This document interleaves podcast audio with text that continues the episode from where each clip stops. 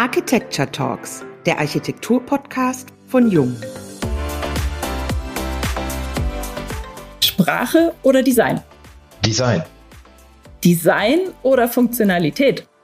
Design. Digital oder analog? Analog. Am Empfang hat es sich noch so einfach angehört. Und nun steht man trotzdem im falschen Stockwerk, vor dem falschen Tresen, mit dem falschen Zettel in der Hand, in der nicht zuständigen Sachabteilung. Hier hat es wohl gefehlt, ein intuitiv leitendes Orientierungssystem. Natürlich muss eine gute Signaletik viel mehr können, als den Weg auszuschildern. Eingebettet in die bestehende Architektur gibt ein gutes Leitsystem Orientierung auch an komplexen Orten. Es wertet Gebäude auf und baut Barrieren ab. Es führt digital und analog, gibt Sicherheit, ist flexibel, steigert die Aufenthaltsqualität und führt es zu einer eigenen Identität. Weil es noch viel mehr können muss oder auch kann, begrüßen wir, Eva Herrmann und Anna Sebesek, heute Nathanael Godin in unserem Podcast, der mit uns mit seinem Studio Godin A den Mensch in den Mittelpunkt stellt und B Kommunikation im Raum konzipiert. Der Weg dahin ist mehr als spannend. Er nennt es von der Sprache zur Orientierung. Wir sind sehr gespannt, was Sie gleich dazu erzählen werden. Hallo und herzlich willkommen zum heutigen Jung Talks Podcast. Schön, dass Sie heute bei uns sind. Hallo. Wir sind neugierig. Von der Sprache zur Orientierung. Was verbirgt sich dahinter? Wie hat alles angefangen? Ich bin ja quasi zweisprachig groß geworden. Meine Mutter war Deutsche, mein Vater Franzose. Ich bin in Frankreich groß geworden und ich bin im zweisprachigen Kontext aufgewachsen. Zudem waren meine Eltern immer sehr interessiert, wie andere Menschen leben etc. Das heißt, wir haben auch sehr viel Kontakt zu, ich nenne es Fremdsprachigen. Und dadurch ist das Thema Sprache oder Fremdsprache, andere Sprache etwas, was auch meine Kindheit geprägt hat. Und nach dem Studium habe ich dann ein bisschen überlegt, was ich wollte. Und für mich war klar, ich möchte eigentlich nicht in Frankreich bleiben, wo ich bis daher gelebt habe. Ich wollte nach Deutschland. Ich habe die Möglichkeit bekommen, Rüdi Bauer kennenzulernen, bei dem ich ja angefangen habe zu arbeiten. Und über ihn bin ich ja nach Deutschland gekommen nach Leipzig. Dort habe ich danach ein Büro gegründet und ja, mittlerweile bin ich in Hamburg. So, und Rüdi Bauer ist natürlich eine der federführenden Persönlichkeiten in diesem Bereich Signaletik und dadurch bin ich reingerutscht einfach und habe festgestellt, dass es einfach ein Raum, der mich fasziniert. Eigentlich von dem Studium her wäre ich wahrscheinlich eher Richtung Möbeldesign gegangen, was ich aber allerdings wieder jetzt im Rahmen eines eigenen Projekts auch wieder aufgenommen habe. Aber ich habe einfach dieses wahnsinnig interessante Spannungsfeld zwischen Architektur, Raum und Mensch einfach durch Rüdi Bauer entdeckt und das hat mich fasziniert. Jetzt haben Sie es gerade schon gesagt, da ist schon ein Schlagwort gefallen, Signaletik. Wir haben es vorhin auch schon benutzt. Wahrscheinlich kennen gar nicht alle unserer Zuhörer dieses Wort, weil es im Moment noch nicht im normalen Architekturkontext verwurzelt ist. Was bedeutet dieses Wort denn überhaupt und wie definieren Sie dieses Wort für sich? Ja, das Wort Signaletik wird schon länger in der Schweiz verwendet, kommt vermutlich daher eigentlich eher aus dem Französischen. Dort ist der Begriff Signaletik der Begriff schon seit langem, da gibt es ja auch keinen anderen. Und ja, Signal steht schon drin, also es geht schon um eine gewisse Aufmerksamkeit. Vielleicht wie kommuniziere ich was? Und so verstehen wir natürlich ganz genau unsere Aufgabe, wie kommuniziere ich einen Ort, um das möglichst kompakt zu deuten. Als wir unser Vorgespräch hatten, haben Sie gesagt, dass es darum geht, wie man empfangen wird. Also das impliziert ja auch dieses Wort Orientierung schon. Wo kann man das so am besten einsetzen? Also ich glaube, wenn man von Empfang redet, dann redet man von jemandem, aber Empfang ist ja nicht irgendwas, was allein passiert. Es gibt immer zwei Seiten und es gibt halt den Absender und den Empfänger. Es gibt ein Angebot und eine Art Rezeption. Und wir versuchen den Raum dazwischen zu definieren. Was passiert zwischen einem Ort und einer Person? Was geht da? Ab dem Moment, wo es einen Ort, eine Person gibt, gibt es also einfach so eine Beziehung, die entsteht, zwangsläufig. Und die Frage ist, wie spreche ich diese Person an? Es ist im Prinzip die gleiche Art, wie wenn sich zwei Personen noch nicht kennen.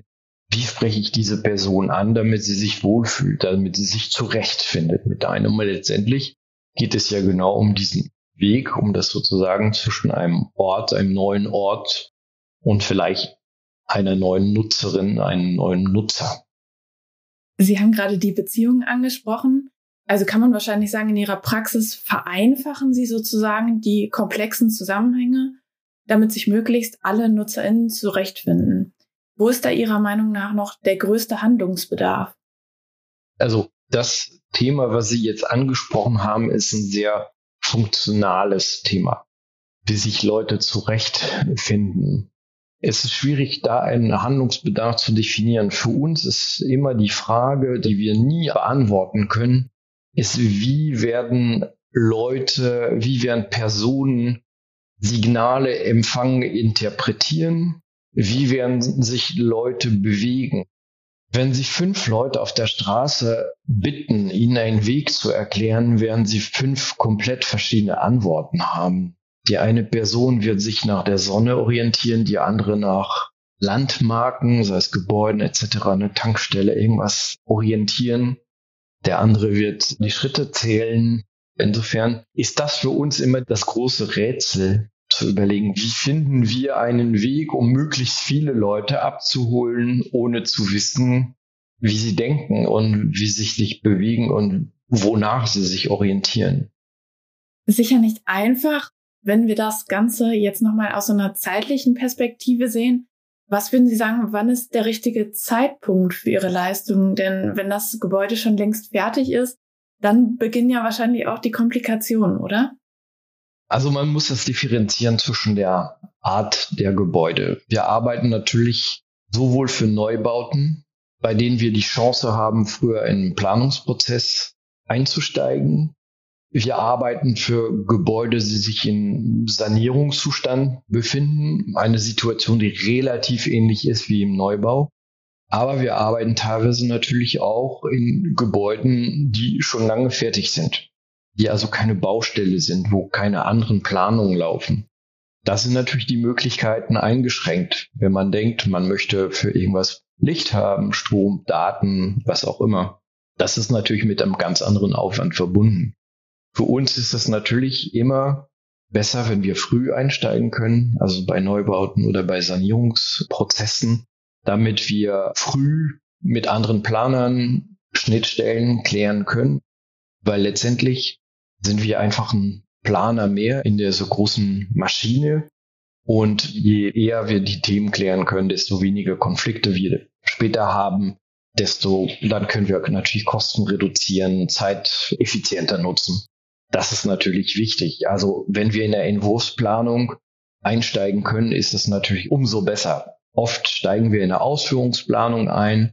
Je nachdem, wie offen der Auftraggeber dafür ist, wie oft die anderen Planer dafür sind, je nachdem, wie viel Zeitdruck steht. Bei dem Projekt haben wir mehr oder weniger Möglichkeiten, noch Einfluss auf den Prozess zu nehmen. Und wir haben aber jetzt zum Beispiel ein Projekt in Hamburg gehabt, wo Auftraggeber und Architekten so offen waren, dass wir, obwohl sich die Architekten der Ausführungsplanung befanden, wir trotzdem noch Teile der Fassade ändern konnten, um das Leitsystem noch besser zu integrieren. Das ist natürlich nicht so oft, aber das ist natürlich eine sehr tolle Situation, weil das ist ja wirklich der Moment, wo sich beide Teile miteinander verbinden.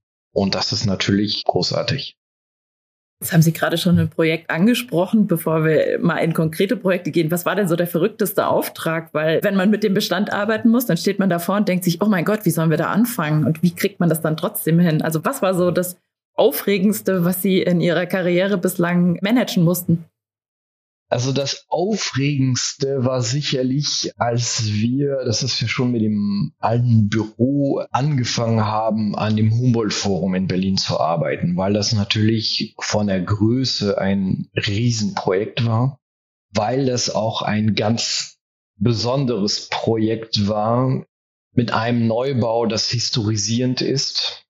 Das ist immer noch für mich innerlich ein Reibungspunkt, weil es schon einfach ein merkwürdiges Gefühl ist. Aber das war natürlich von dem Umfang, von der Prominenz natürlich eins der allerspannendsten Projekte natürlich. Vielleicht nicht verrückt, wobei wir es ja schon relativ weit gehen konnten, nicht ohne Reibung mit anderen Planern, aber das war natürlich von der Komplexität auch für uns ein Novum und daher extrem spannend. Das ist jetzt ein total schöner Zufall, dass Sie genau dieses Projekt angesprochen haben, weil aus diesem Projekt heraus haben wir einen Artikel oder eine Headline gefunden, die natürlich wunderbar dieses Thema auch erklärt. Nämlich, Sie haben gesagt, das ist eine Einladung zur Erkundung, das kaum Fassbare intuitiv erschließen. Da vermischen sich ja die Grenzen zwischen Signaletik und Szenografie. Also wie viel von beiden Genres muss man beherrschen oder geht das automatisch Hand in Hand ineinander über? Es sind natürlich sehr unterschiedliche Aufgaben an sich. Die Signaletik hat ja die Funktion oder die Absicht, ein Gebäude, ein Ort zu veranschaulichen. Die Szenografie geht natürlich irgendwie auch weiter, weil sie auch noch mehr inhaltlich vermittelt als ein Leitsystem weil die geht ja viel mehr ins Detail. Das geht ja bis zum kleinen Objekt, was man erklären will, etc. Da hat es einfach so eine ganz andere zeitliche Komponente. Trotzdem ist vielleicht bei beiden Themen schon die Komponente, dass man sich mit Raum auseinandersetzt, dass man verstehen muss, wie Räume funktionieren. Es gibt auch eine Art Szenografie oder vielleicht Dramaturgie der Räume in vielen Gebäuden, Gott sei Dank, nicht immer. Aber auch das ist einfach so ein Teil der Reise. Und das finde ich natürlich auch bei einer Ausstellung bei Szenografie besonders viel. Sie sind gerade schon auf die Tiefe eingegangen. Orientierungen sind nicht nur fancy additive Gestaltungselemente, ganz klar, sondern auch wertvolle Hilfestellungen. Stichwort Barrierefreiheit. Also was ist da die Pflicht und was am Ende die Kür? Ja, das ist ein Thema, was natürlich und Gott sei Dank an Relevanz zugenommen hat in den letzten Jahren. Es wird ja immer wichtiger. Es ist für die Gestaltung kein einfaches Thema. Das muss man auch sagen, weil wir natürlich teilweise einen Spielraum weniger haben, den wir natürlich gern nutzen möchten. Ich denke an Kontraste etc. Also etwas Ton in Ton zu machen heute ist natürlich dann schwierig.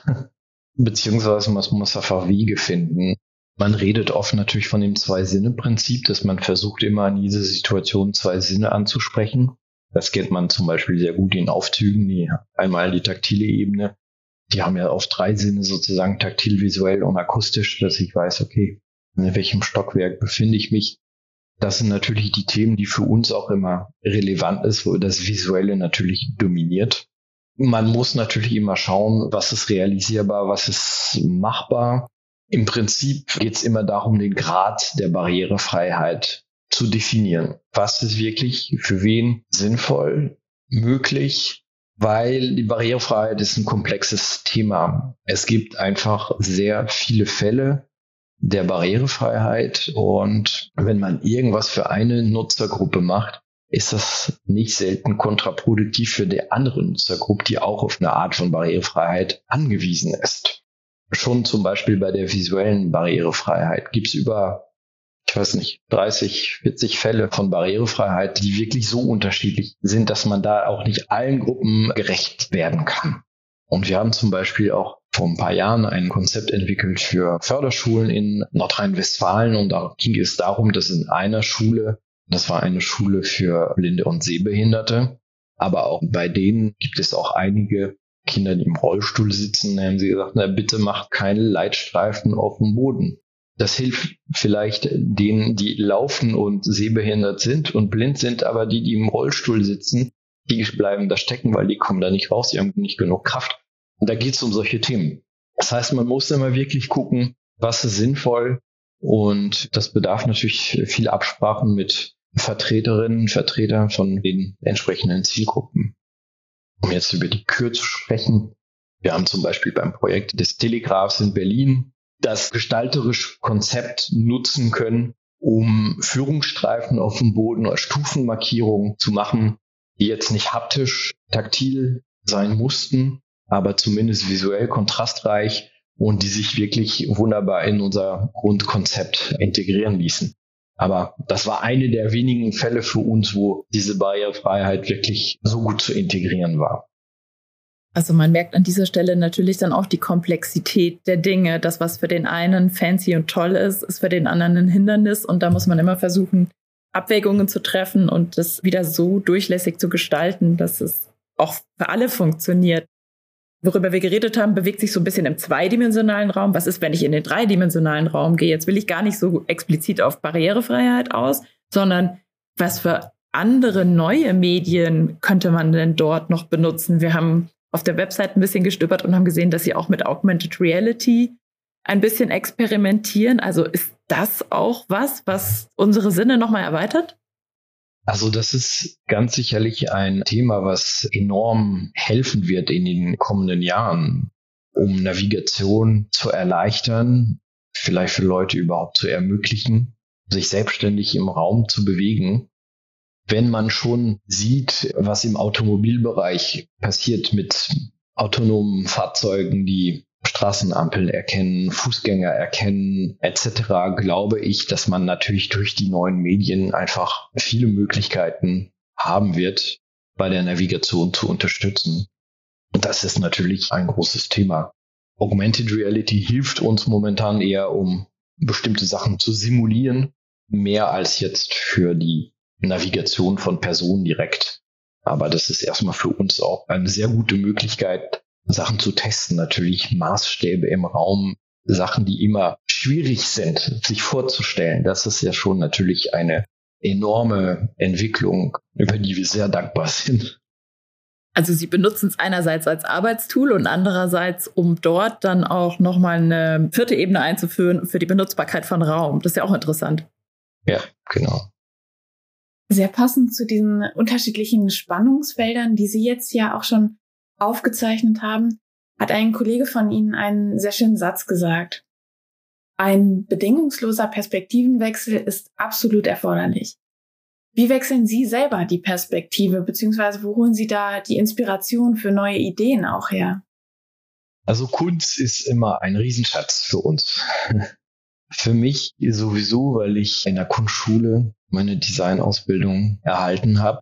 Das war auch in Frankreich und das ist eine ganz andere Herangehensweise an Design oder Produktdesign oder Möbeldesign wie in Deutschland. Das war schon sehr, ja, sehr konzeptionell.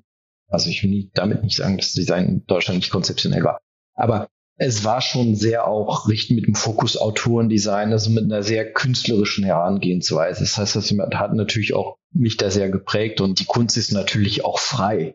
Und insofern erforscht sie natürlich sehr viele Gebiete, die fern sind von unserem Alltag. Aber dadurch ist sie natürlich eine unglaubliche Inspirationsquelle. Und das ist natürlich die Architektur, weil das der Raum ist. Das ist der Raum, in dem wir uns bewegen, zu dem wir uns bewegen.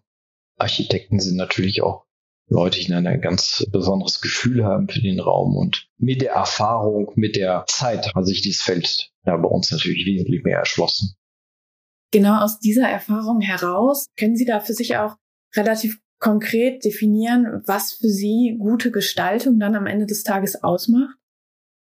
Gute Gestaltung ist für mich Gestaltung, die etwas hinterfragt, die vielleicht erstmal ein bisschen irritiert, die einen nicht kalt lässt. Also gute Gestaltung ist nicht eine Gestaltung, die verschwindet, die man nicht beachtet, ja, gute Gestaltung ist etwas, was die Aufmerksamkeit weckt, der einfach mal einen dazu animiert, einfach einen anderen Blick auf die Sachen zu werfen, sagen, Mensch, ist das schön? Das ist, es geht um Emotionen natürlich. Es geht um Wohlfühl, es geht um einen Moment des Genusses. Es geht um eine sehr, sehr starke Verbindung, sehr starke Emotionen. Das ist für mich gute Gestaltung. Das ist sehr schön, weil diese eigentlich auch sehr technische Disziplin auf einmal so eine ganz philosophische Komponente kriegt, oder? Ja, und ich finde, das könnte man eins zu eins übertragen auf Architektur. Warum gehen Leute Kirchen besichtigen? Ja, auch wenn die nicht gläubig sind. Ja, weil es ist ein Raum, der mit einem was macht. Oder ein Schloss, ja, da ist vielleicht eine Faszination des Luxus etc. Aber trotzdem, oder es gibt so bestimmte Gebäude, die einen nicht mehr loslassen. Das sind für mich so zwei Beispiele. Wir arbeiten an einem Projekt in Lyon, unser erstes Projekt in Frankreich. ein Museum, das heißt Lugdunum. Das ist ein römisches Museum. Und das ist ein Museum, was in den 70ern gebaut worden ist von Peter Serfus, also würde sich Zerfus auf Deutsch aussprechen, der ein Museum in einen Hügel gebaut hat mit einer Treppe von einer Schönheit, die ich selten gesehen habe. Ein unglaubliches Erlebnis. Und das ist für mich ein Phänomen, was da mit einem passiert. Ein anderes Thema in so einem ganz anderen Bereich. Ich kenne jemanden in Hamburg, der in einem Haus von Richard Neutra wohnt. Er hat ja zwei Siedlungen gebaut in Deutschland, die relativ gleich sind. Die eine in Hamburg und der hat quasi auch das Glück gehabt, eins von den wenigen fast Originalhäusern zu erwerben. Alle anderen sind ja komplett verbaut, weil die Leute einfach diese Architektur nicht verstanden haben. Und er hat es mit Verstand auch fast unangetastet belassen, aber noch minimal saniert. Und er hat sich ja sehr mit dieser Architektur beschäftigt und mir diese Architektur rüberbringen können. Und das ist da auch eine Faszination, finde ich, mit was für einfachen Mitteln ein Haus ganz anders sein kann. Das Risiko ist, dass man natürlich dann sehr anspruchsvoll ist, wenn man sich andere Häuser anschaut und nicht mehr vieles schön findet. Aber es war einfach auch eine neue Erkenntnis, eine neue Erfahrung des Raumes und diesmal eher mit einer Einfachheit in einer alltäglichen Architektur. Das ist für mich extrem gut gestaltet. Sie haben jetzt gerade schon einen spannenden Einblick in diese sehr persönlichen Erfahrungen und Eindrücke gegeben. Wir haben zum Abschluss unseres Podcasts auch noch eine persönliche Frage mitgebracht. Wenn Sie auf die letzten Jahre zurückblicken, was hätten Sie gerne früher gewusst und dann auch Ihrem jüngeren Ich rückwirkend betrachtet mitgegeben? Ich hätte früher gern mehr Sprachen gewusst, weil das ist ein Thema, was mich ja schon immer fasziniert. Wie die Sprachen zueinander kommen, wie sie sich ändern, wie sich wandeln, was man wo wieder findet. Das macht immer eine Reise extrem spannend für mich. In die Fremde gehen und versuchen zu dechiffrieren mit dem, was man kennt oder erkennt. Weil letztendlich ist das auch ein bisschen was wie sich im Raum zu orientieren. Das ist eine andere Form der Orientierung, aber letztendlich sucht man irgendwelche Marken. Deswegen hätte ich ja natürlich gern noch mehr Sprachen gekonnt. Das wäre so ein Thema, was ich mehr geben möchte. Hätte gern mehr gegeben. Farben hätte ich gern mehr gegeben. Überall. Farben, okay. Ja, das ist ein schönes Schlusswort. Vielen Dank für Ihre Zeit und die inspirierenden Worte. Bis zur nächsten Folge der Jung Talks, dem Architektur-Podcast von Jung.